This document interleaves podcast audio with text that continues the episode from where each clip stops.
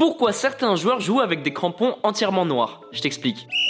Généralement, ces joueurs ils portent ce genre de crampons lorsqu'ils arrivent à la fin de leur contrat avec leur équipementier. Alors tu peux penser que cette pratique elle est très récente, mais pas du tout, elle date pas d'hier, elle date d'il y a très très longtemps, c'est-à-dire en 1978. La France dispute la Coupe du Monde en Argentine et le premier adversaire c'est l'Italie. Juste avant la rencontre, il y a un représentant d'Adidas qui est le sponsor des Bleus, et ben il vient voir les joueurs pour leur demander de bien nettoyer leurs crampons avant le match. La raison elle est archi simple, c'est pour mieux voir les trois bandes d'Adidas à la télévision. Marius Trésor qui est le capitaine des Bleus est missionné par ses coéquipiers pour aller voir le représentant d'Adidas pour tenter d'avoir une petite augmentation sur leur prime qui est de 1600 francs à l'époque. Et devinez quoi? Adidas refuse, c'est non. Alors pour se venger, les joueurs de l'équipe de France ont une idée, c'est mettre de la cire noire sur les bandes blanches, comme ça impossible de voir le logo Adidas à la télévision. L'affaire elle fait un énorme scandale en France, du coup la Fédération Française de Football, la FFF, va négocier avec Adidas les contrats.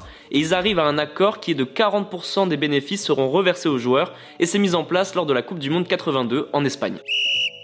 Les amis, rendez-vous demain, même heure, même endroit pour un nouvel épisode. Si ça t'a plu, n'hésite pas à t'abonner, activer la cloche, liker et surtout mettre 5 étoiles. Et oui, j'allais oublier, si t'as une question, peu importe laquelle, il n'y a jamais de questions bêtes, pose-la en commentaire et j'y répondrai dans un prochain épisode.